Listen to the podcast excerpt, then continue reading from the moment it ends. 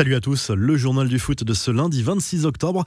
C'est un dossier qui risque de revenir très régulièrement dans l'actualité lors des prochains mois. L'éventuelle prolongation de contrat de Kylian Mbappé au PSG. Selon l'équipe, Leonardo se sera entretenu avec l'entourage du joueur la semaine dernière afin d'évoquer son avenir. Actuellement, l'attaquant parisien est sous contrat jusqu'en 2022 comme Neymar. L'enjeu est donc crucial. Si le PSG ne le prolonge pas avant l'été prochain, il sera quasiment dans l'obligation de le vendre pour éviter un départ sans la moindre indemnité de transfert l'année suivante. La position du joueur n'est pas fermé. Il est prêt à prolonger son contrat, mais souhaiterait connaître les plans précis du PSG pour l'avenir, notamment en termes de recrutement. Ce rendez-vous n'aurait débouché sur aucune avancée concrète. La question salariale n'a d'ailleurs même pas été abordée selon l'équipe. Décidément, Cristiano Ronaldo n'échappe pas aux critiques à propos du Covid. Testé positif lors du rassemblement avec le Portugal, attaquant de la Juve, est encore à l'isolement, mais suscite toujours des critiques pour ne pas avoir respecté le protocole sanitaire. Le ministre des Sports en a encore ajouté une couche sur CR7, sur la rail c'est un épisode désagréable. Il a violé le protocole et c'est un fait car il y a aussi une enquête ouverte par le procureur de Turin. La star de la vieille dame est accusée d'avoir effectué un aller-retour au Portugal sans respecter le protocole instauré par le pays. Les infos en bref, Samuel Umtiti sort du silence après son mercato agité. Le défenseur du Barça a été poussé vers la sortie cet été par certains de ses dirigeants, mais il a fait le choix de rester.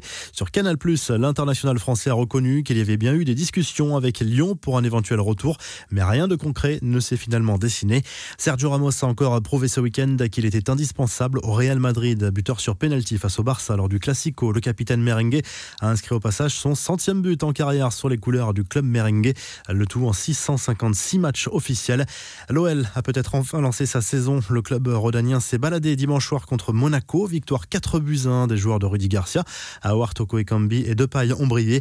L'attaquant néerlandais, auteur de l'ouverture du score dès la 12e minute, en a profité pour adresser un message à l'un de ses coéquipiers en sélection. Depay a dédié son but à Virgil van Dijk, victime d'une grave blessure au genou avec Liverpool. La promesse de Dario Benedetto aux supporters de l'OM dans un entretien pour l'émission Téléfoot sur TF1. L'avant-centre a reconnu que son début de saison n'était pas à la hauteur des attentes. Il promet de tout faire pour revenir au top. C'est le moins que je puisse faire pour ces gens qui m'ont apporté tant d'amour en si peu de temps, a reconnu le buteur argentin.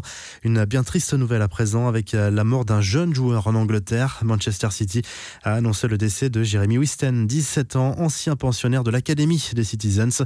Selon certains médias anglais, le jeune homme se serait donné la mort parce qu'il ne supportait pas l'idée d'avoir échoué à percer à City. La boulette des Girondins de Bordeaux à présent dimanche avant la rencontre contre Nîmes.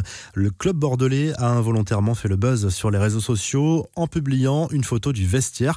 En cause, regardez bien, le nom d'Atem Ben Arfa mal orthographié dans le vestiaire avec un H en trop sur la pancarte. Rassurez-vous, le nom du joueur a bien été orthographié sur le maillot.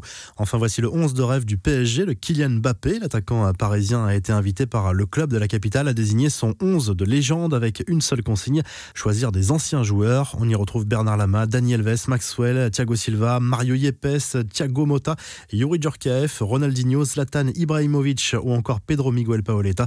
Mbappé a donc choisi de zapper Cavani, pourtant meilleur buteur de l'histoire du club.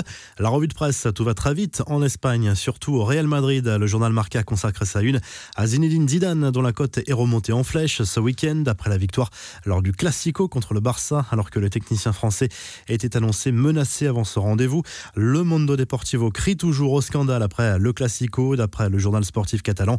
Le Real a encore bénéficié d'un arbitrage favorable et le VAR n'y a rien changé, notamment sur le penalty accordé au club merengue. As fait sa une sur Sergio Ramos, encore impérial ce week-end. Le Real Madrid qui doit résoudre désormais la question de son avenir. Le capitaine madrilène arrive en fin de contrat en juin prochain et veut un salaire XXL pour prolonger. Enfin, la Gazette la Sport souligne les difficultés de la Juve en ce début de saison. La vieille dame a été accrochée à domicile par l'Elas Vérone dimanche, un partout et laisse filer la Milan en tête.